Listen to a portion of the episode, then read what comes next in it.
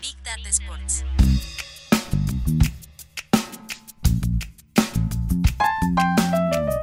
Big Data Sports. Con Marcelo Gantman y Agustín Jiménez. Un podcast de deportes y datos. Serena Williams versus Serena Williams. La inteligencia artificial ahora también sirve para divertirse. Además, ¿por qué Michael Jordan es el más millonario entre todos los millonarios? Comenzamos.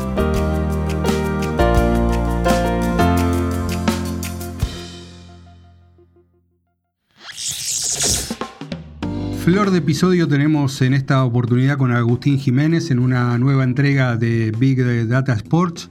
Un poco ronco de mi lado, con algún temita de, garganta como para ir avisando, abriendo algún paraguas, pero bueno, con toda la, voluntad, todos los datos y todos los insights que tenemos eh, habitualmente, Agustín.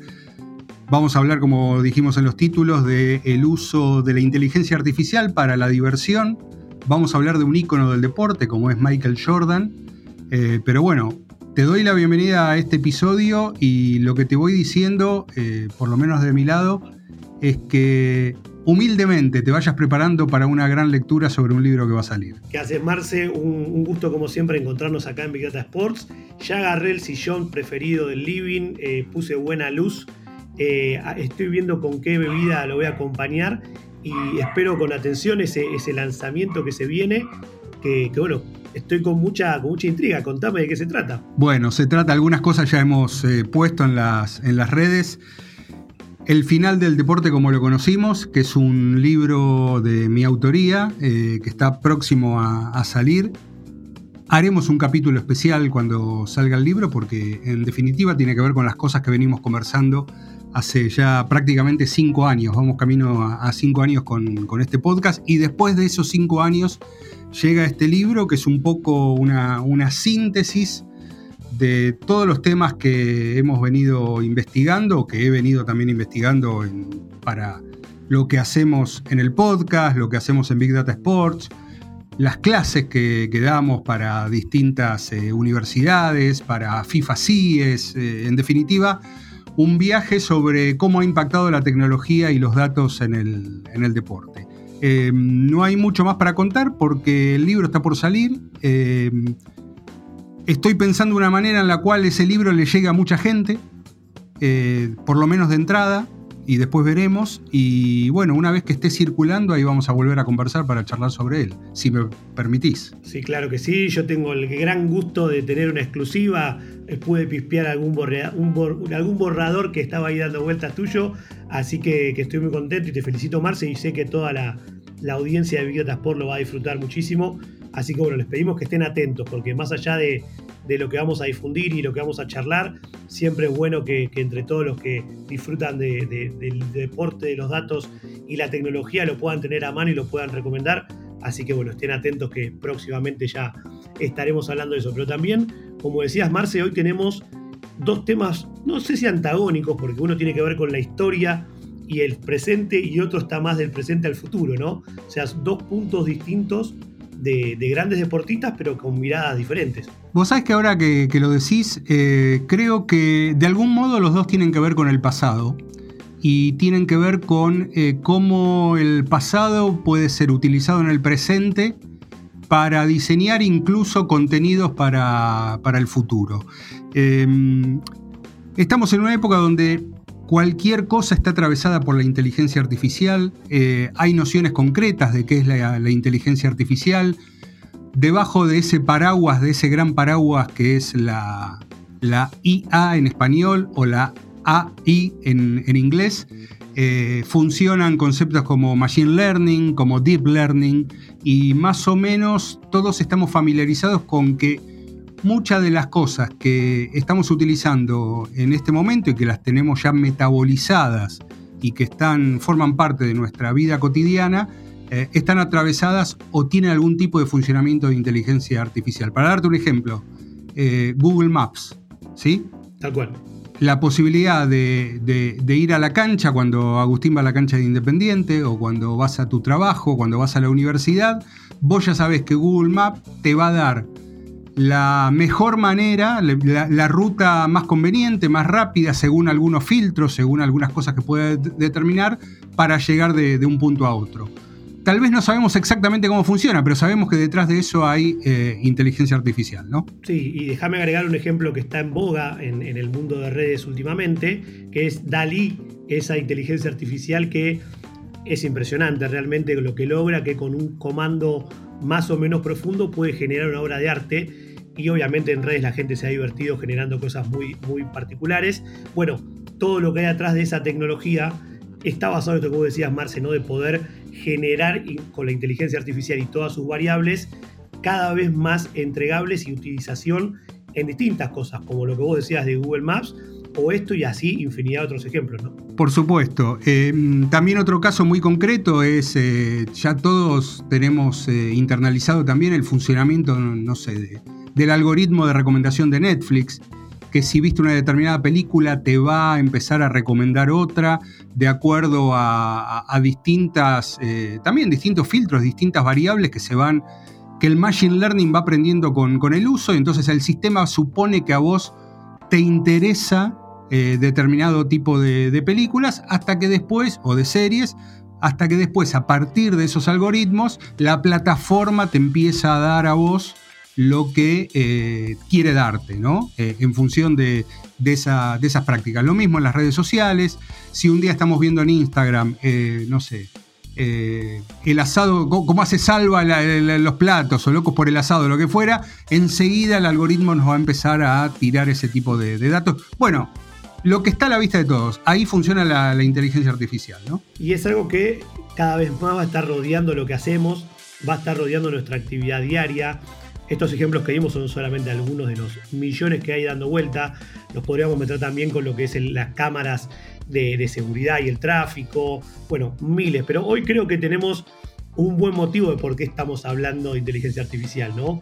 Porque creo que llevado al deporte es donde se está empezando a ver una evolución que como vos decías, Marce, hace un ratito, no solamente tiene que ver con el futuro, sino muchas veces tiene que ver con cosas que ya, carreras que han terminado tal vez, ¿no? Claro, totalmente. Y yo te diría, vos hablabas de evolución, yo eh, en términos de eslogan político diría evolución y cambio. Porque hasta acá teníamos claro que el uso de la inteligencia artificial, por ejemplo, en las plataformas de scouting de jugadores, en las plataformas de match análisis, tenían una utilidad, una utilidad concreta, que tiene que ver con mejorar procesos, acelerar procesos o ganar tiempo para una mejor eh, toma de decisiones. Es decir, la inteligencia artificial en el deporte aplicada a un sentido de, eficacia.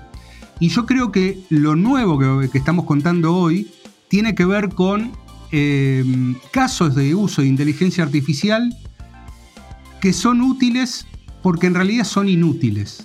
Es decir, no tienen un fin específico, no están para mejorar procesos, sino para entregar contenidos, por ejemplo, que, mejoren el fan engagement, que, que nos permitan em, tener un contenido fresco en base a, bueno, la historia, por ejemplo, de Serena Williams.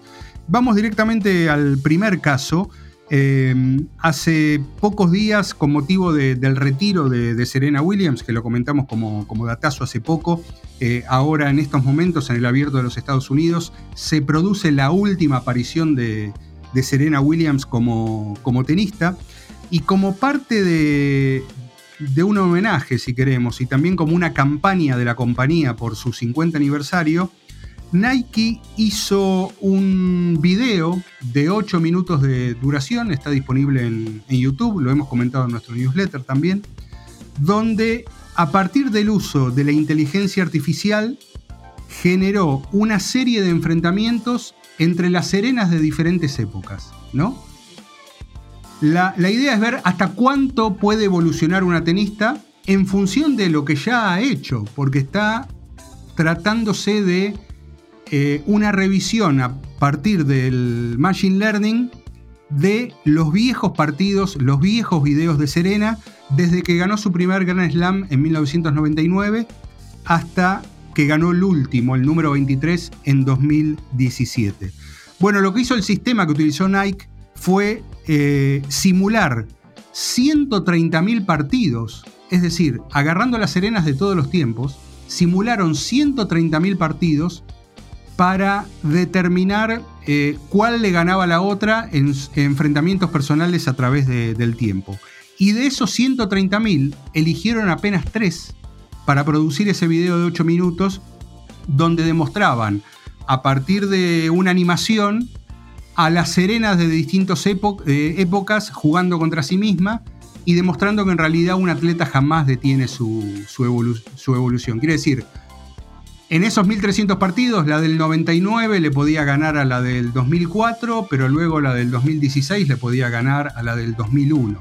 1300 partidos. Es una base de muestra muy grande y, y muy este, llamativa como para ver todo lo que se puede hacer, ¿no? Sí, y es algo que abre muchas puertas, Marce, también, porque en el, hoy en el mundo digital se habla mucho a veces del prime de cierto jugador de fútbol o de cierto basquetbolista, y con este tipo de, de elementos que generan contenido que muchas veces sale de la mente de los fanáticos, ¿no?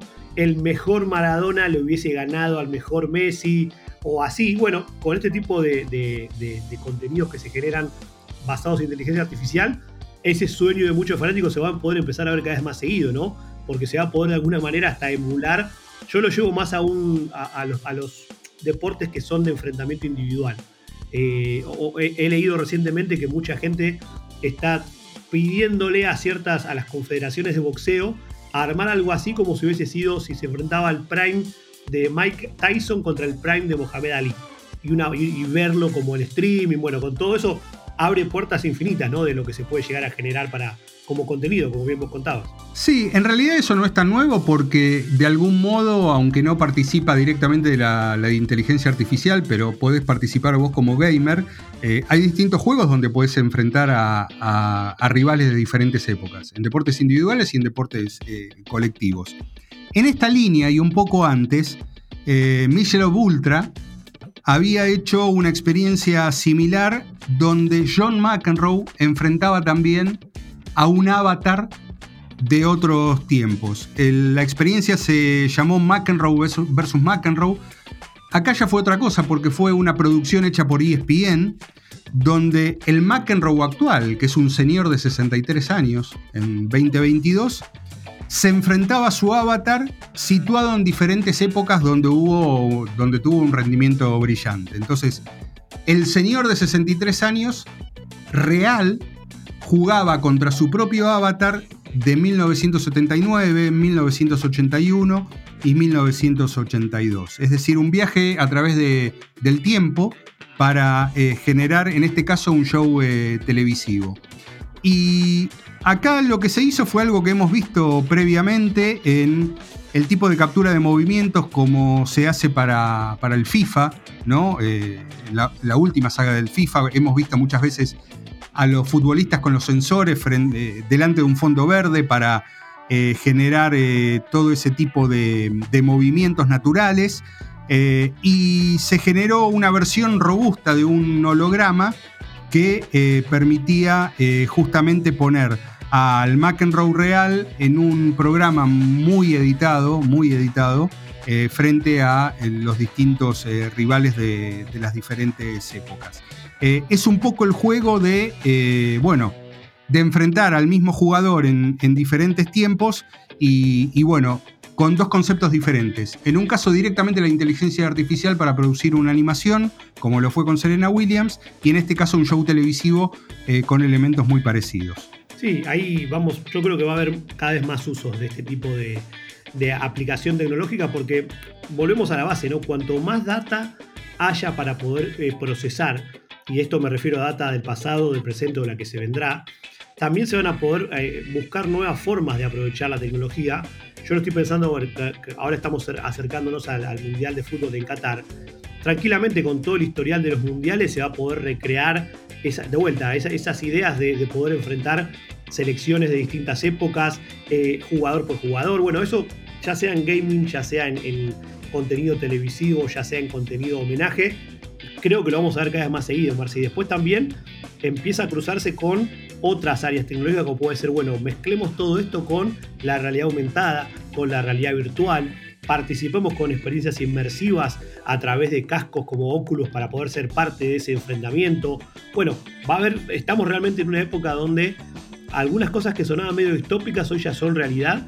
Y bueno, esto, esto viene a abrir la puerta de todo lo que se puede venir en el corto plazo. Claro, y vos recordarás que en el comienzo del episodio yo te decía, bueno, en realidad estábamos hablando del uso de una tecnología para eh, que trabaja sobre el pasado y que puede producir cosas eh, futuras, ¿no? Volvamos a, esos 130.000 partidos simulados de, Serena Williams, ¿no? Y ahora imaginemos yendo directamente al, mundo de las apuestas, ¿no? Eh, en todos los deportes, cuando se hacen apuestas, el tenis es uno de, ellos, eh, siempre hay distintas variables que tenemos en cuenta. Eh, cómo vienen los rivales entre sí, el historial, el tipo de superficie en la, que se juega, si se trata de un gran slam, de un torneo de más bajo del circuito ATP, es decir, hay una serie de elementos que le permiten a alguien que quiere hacer una apuesta y a las casas de apuesta darle determinado valor a cada una de, las posibilidades de, triunfo o de derrota de, un, tenista. Ahora, eh, imaginemos que todos estos partidos simulados pueden generar partidos nuevos y ofrecerse como contenidos de eh, juegos en vivo como si se tratara de partidos reales. Bueno, esa es una experiencia que ya está haciendo la NBA con Sport Radar, Sport Radar que es eh, a través de un paquete o un concepto que se llama Virtual NBA, donde Sport Radar está desarrollando para la NBA y para las casas de apuestas hasta 3.000 partidos diarios virtuales que están basados en el procesamiento de millones de datos históricos de la NBA a partir de la, alianza que tiene la liga con esta compañía tecnológica. Para entrenar estos algoritmos se hicieron 480.000 simulaciones de, encuentros de, las franquicias reales de la NBA en función de los partidos que ya jugaron, ¿sí? Y que pueden dar como un contenido nuevo eh, la generación de 8 partidos por día que van a las casas de apuestas. Tres de esos partidos pueden ser eh, vistos como si fueran televisados en tiempo real, pero en realidad lo que estamos viendo es a San Antonio Spurs jugando con los Lakers, pero no con los jugadores reales, sino con una versión gamificada generada por el sistema que genera la misma adrenalina que, está, que estar viendo deporte real y que en realidad sucede por todo lo que el Machine Learning ha hecho con los datos históricos de, la NBA. Eh, a mí me parece fascinante esto. Es, es fascinante. Eh, hay mucha gente que lo va a considerar como un peligro, porque cuando en el futuro tal vez el, deporte virtual pueda ser más atractivo que el deporte real, vamos a estar en una, en una dicotomía. Pero realmente está, está acercando una cantidad de, variables para los fanáticos del deporte que no estaban, no estaban nadie lo esperaba y hoy en día es realidad y, cruza por toda la industria del deporte, porque como vos decías recién con el tema del betting, es un tema central, pero también con los fanáticos, con las instituciones, pensemos todo, o sea, sin caer en la parte frívola de la monetización, todo esto genera oportunidades para toda la industria, para los equipos, las, instituciones, ex deportistas, marcas, bueno, es como un nuevo panorama global que, de vuelta no es el futuro, sino que ya está, ya está entre nosotros. Así que yo creo que tenemos que mirar de cerca Marce y ver cómo evoluciona y cómo los fanáticos responden, pero ya está despertando pasión, porque muchas veces son fantasías que se le están cumpliendo a los fanáticos. Yo sí insisto con ese punto, ¿no? Creo que hay ahí en ese toque nostálgico o en ese toque de memoria es donde está el acierto también de, este, estas nuevas producciones. Absolutamente. Esta experiencia que contamos de la NBA con Sport Radar eh, está por ahora limitada a 12 mercados de, apuestas en, Estados Unidos.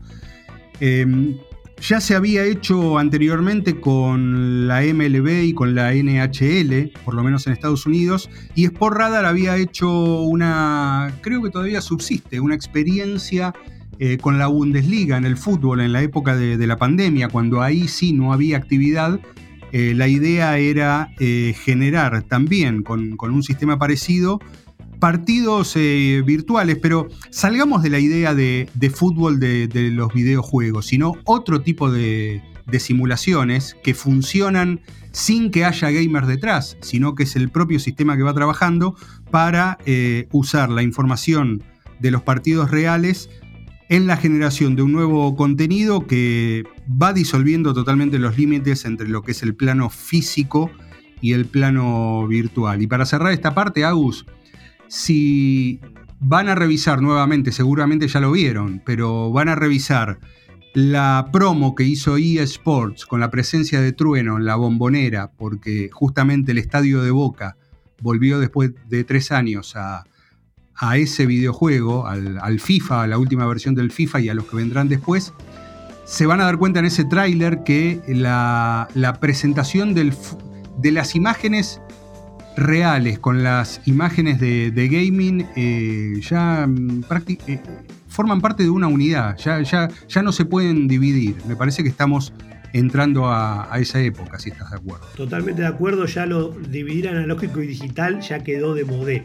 Así que metámonos de llenos en, los metaversos y en el mundo que vivimos, que mezcla todo y es, algo que nos gusta, ¿no? Sí, eh, ya quedó de modé como la palabra de modé. Entonces, eh, es una buena ocasión para cerrar esta primera parte y después ir al encuentro del más grande basquetbolista de todos los tiempos.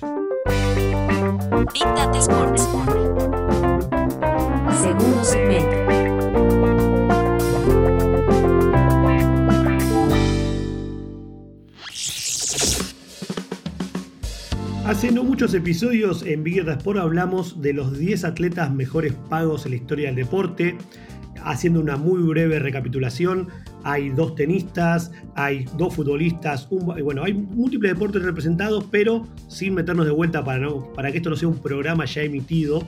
Nos concentramos en los únicos dos, que es el puesto 1 y 2, que superan los 2 billones de patrimonio neto.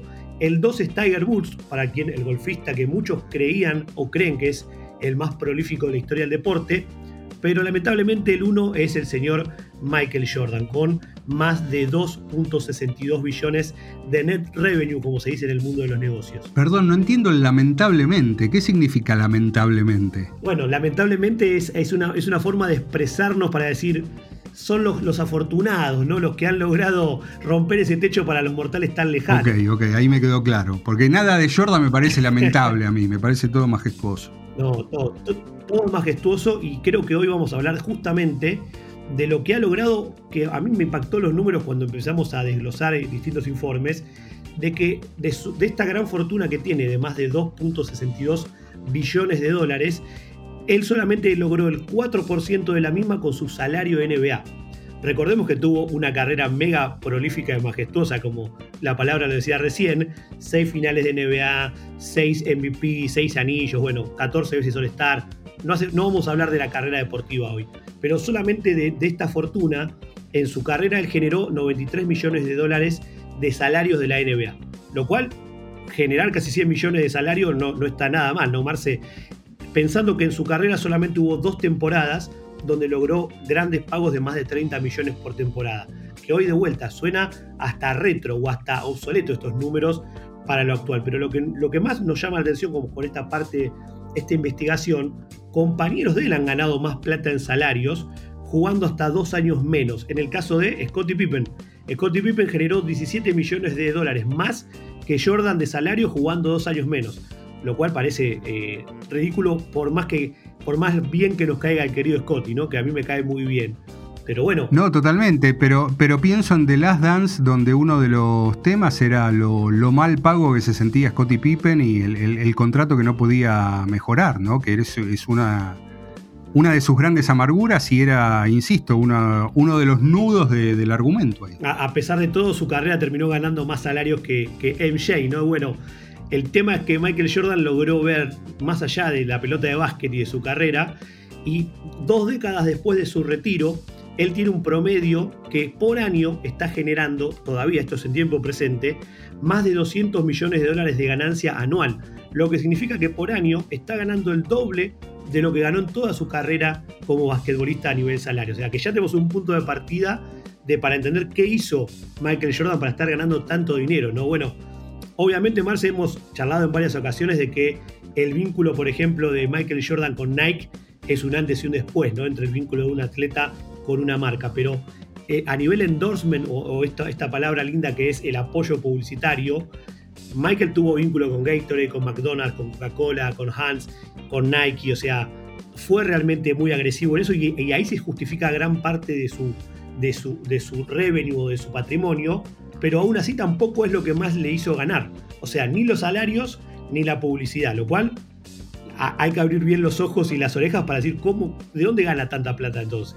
Claro, eh, no sé si vendrá por ahí, pero imagino con eh, si está contemplada la creación de su propia marca, que es otro, otro de los temas, ¿no? Tal cual, ahí es donde ya, cuando él se transforma netamente en un empresario, uno de los primeros grandes aciertos que tiene es en firmar el acuerdo con Nike para pedirle el 5% de regalías eternas para todo lo que es la línea de las All Jordan Brands de zapatillas y de ropa con Nike. O sea, desde que las lanzaron hasta, hasta que existan, que no están lejos de dejar de existir, ¿no? Porque, como vos decías, hasta han, generado spin-off de todo eso, pero el 5% desde 1984 ya le generó más de 1.3 billones de dólares de ganancia al bueno de Michael, ¿no? Bueno, un número que realmente le va a generar eternamente aún mucho más. O sea que esto no está, no llegó a su techo de ganancia. No, totalmente, totalmente. Y tiene que ver también con lo que ha sido su, figura. Yo creo que es una de las leyendas más importantes de, la historia del deporte. La caída en el lugar común de, Last Dance no, se puede obviar porque le, ha dado una, una nueva entrada con, nuevas eh, generaciones, pero fue un deportista disruptivo dentro, de, dentro de la cancha y también con el, con el concepto de, lo que, de lo que fue.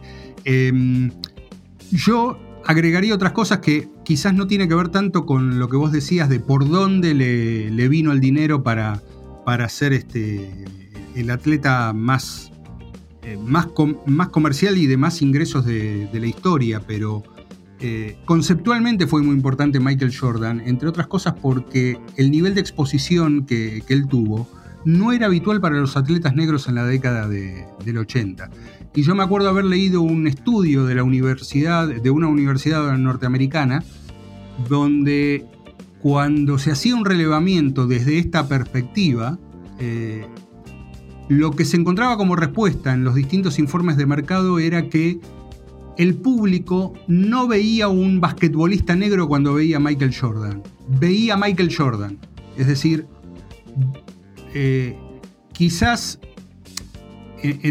que se entienda bien eh, eh, este sentido. Quizás esa percepción y que todavía es problemática sobre la etnia de determinados deportistas, Michael Jordan incluso eh, lograba disolverla y ser un fenómeno tan potente que no, se reparaba en, que era un atleta negro, ¿no? Y eso, eso surgió de estudios de universidades norteamericanas para demostrar la fortaleza que tenía como ícono comercial. Sí, era además sumar las partes intangibles, ¿no? El carisma, el liderazgo, la forma de ser, bueno, todo eso generaba un atractivo comercial infinito. Y él, yo por eso insisto en que, no, quiero decir que la vio, pero entendió un montón de cosas después de su carrera que fue impresionante. Y por ejemplo, una de las cosas que a mí más me, me, termina de llamar la atención es la visión de negocios. Y hay dos casos puntuales, más allá de todos los que ya nombramos.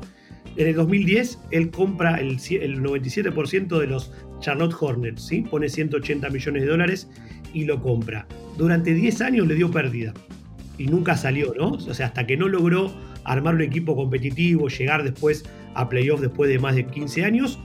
En el año 2020, cuando él ya, después de una década de estar al mando de, del club, vende el 20% y el 20% ya estaba evaluado en una cifra que no tenía nada que ver con lo original, sino que pudo hacer un, net revenue total de una franquicia que hoy está evaluada en 1.5 billones de dólares.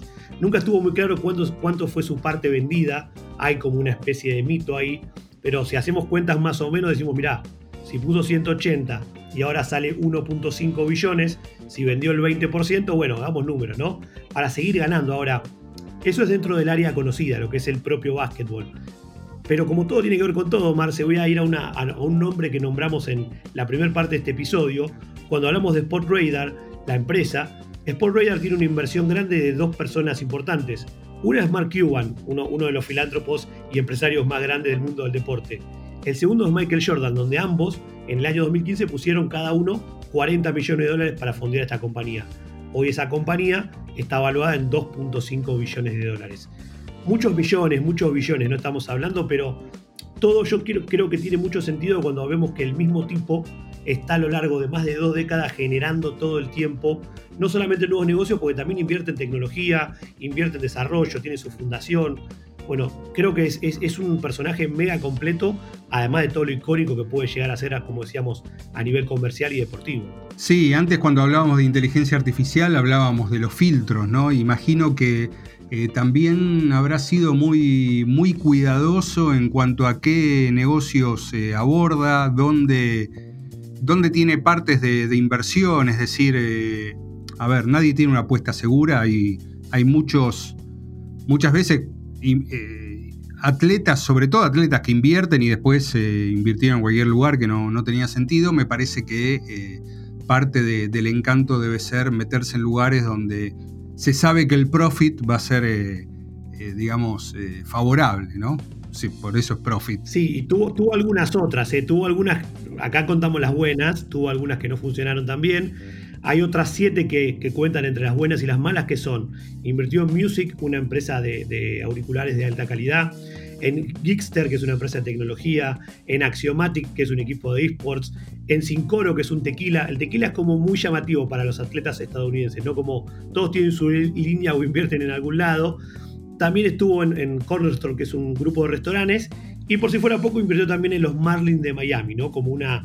para seguir con su pasión de, del béisbol y de los deportes americanos y mezclar el básquet. Bueno, es un tipo que, tiene, además de todo lo que logró, que tiene bastante movimiento. Y algunas le salen muy bien y otras no tanto. Pero acá hicimos un pequeño recorrido sin meternos ni siquiera en su propia marca, que hoy actualmente hasta tiene vínculos con equipos de fútbol de talla mundial como el Paris Saint Germain y demás y que todavía es un tipo joven, o sea, no es que es un tipo que está en la última recta de su carrera, sino que tiene mucho por hacer y por lo que pinta va a seguir siendo un actor predominante en el mundo de las inversiones, de los negocios y también del deporte. Sí, el caso de, Jordan como, como marca, ¿no? Eh, es un, y lo del Paris Saint Germain es este, alucinante porque eh, Jordan se trató siempre de una marca asociada al, básquet, casi ni, siquiera hay que explicarlo, ¿no? Y cuando firmaron con, con Paris Saint-Germain, empezaron en 2017, 2018, con el club francés que tenía ya vínculo con Nike. Entonces, eh, bueno, eh, no, se trató solamente de un cambio de marca, sino de el, el concepto de un club de fútbol que ya lo hemos comentado en otros episodios, se percibe más allá del propio fútbol, como una marca de estilo de vida, una marca cool, eh, pero no dejaba de ser llamativo que lo que hasta entonces era una marca endémica del rugby, eh, perdón, del básquet, terminara, eh, bueno, patrocinando a, un equipo de fútbol o aliándose a un equipo de fútbol con, ese perfil, ¿no? Alucinante todo. Sí, y veremos en el futuro qué cosa sigue haciendo Michael porque eh, hoy en día está también metiéndose, según las últimas noticias del mercado americano, bastante fuerte en criptomonedas, está trabajando con tecnologías que tienen que ver con Web3. Bueno, un tipo inquieto, Michael, ¿no? Ahí va a pifiar. Ahí va a pifiar porque eh, todos se la dan de frente con algo. Así que. Por suerte tiene espalda, ¿no? Tiene, algo, tiene algunos ahorros para probar. Sí, sí, sí, sí. No va a meter todo, va a meter lo que le sobra. Entonces. Bueno, maravilloso, maravilloso. Vamos a ver cómo le va con la Web 3. Bien, recorrimos Serena Williams, John McEnroe, NBA con la inteligencia artificial, Michael Jordan, eh, también con sus inversiones y porque es el atleta de mayores ingresos a lo largo de, la historia. Pero ahora vamos a una cuestión que tiene que ver con, con la infancia y que tiene que ver con un furor para lo que es el datazo y tiene que ver con el fenómeno que por lo menos se registró en Argentina y en otros lugares, con el lanzamiento del álbum del Mundial. Así es. Terminamos de grabar y voy a ver si consigo algunos por acá, Marce, que está, está muy solicitado el tema. Sí, claro, el famoso álbum de, Panini, eh, que fue un fenómeno de, ventas y también de, eh, bueno, no, hay álbum si no hay compra de, paquetes de, figuritas. Y en esta era de los datos y sobre todo de las redes sociales hay muchos que se hicieron la pregunta, bueno, ok, sale el álbum. Si lo quiero llenar, ¿cuántos paquetes tengo que comprarme? Fue una de las preguntas que, hicieron. Y tenemos acá algunos datos eh, de alguien que trabaja muy bien con las estadísticas y que ha hecho, entre otros, un, buen trabajo durante el, el COVID, durante la pandemia que se llama Federico Tiberti, muy activo en redes sociales, arroba Fede Tiberti, donde él llegó a esta conclusión. Dice, si vos coleccionás solo, se necesitan 1170 paquetes para tener 90% de probabilidad de completar el álbum. ¿Sí? Estadística pura, ¿eh? Estadística pura. Ahora, si estás coleccionando de a dos y al mismo tiempo estás cambiando repetidas con otra persona, según su progresión o su proyección, se necesitan 745 paquetes. Si juntan de a 5 para el álbum, se necesitan 450. Y si se junta de a 10, se necesitan 340 paquetes para poder completar eh, el álbum. Así que el consejo que da es eh, intercambiar más y comprar menos. La economía colaborativa se impone al individualismo otra vez y bueno, yo voy a ver qué pasa, Marce, porque a mí siempre me faltaron algunas, siempre había alguna, alguna difícil. Ahora, para cerrar, lo voy, a, lo voy a unir con algo que dijimos durante el episodio. Este furor por algo tangible y retro o de modé como comprar figuritas en el kiosco, a mí me sorprendió totalmente. Yo pensé que la era digital iba a ir bajando el furor, pero me equivoqué completamente. Yo creo que el tema de las figuritas eh, con los mundiales y el furor que se produce en cada mundial eh, es uno de los últimos vestigios analógicos que quedan en la conexión del fútbol, los mundiales y, los coleccionables, sobre todo en una época donde también estamos yendo hacia coleccionables que son digitales, pero el hecho de tener el paquete, abrirlo e incluso sentir el aroma, que no es muy, muy rico tampoco, ¿eh? me, parece que, me parece que es una experiencia que se mantiene a lo largo del tiempo. Yo pensé que íbamos a estar comprando NFTs de jugadores del mundial y aparentemente todavía falta para eso. Big Data Sports. De deportes y datos. Gracias por conectar. Hasta el próximo episodio.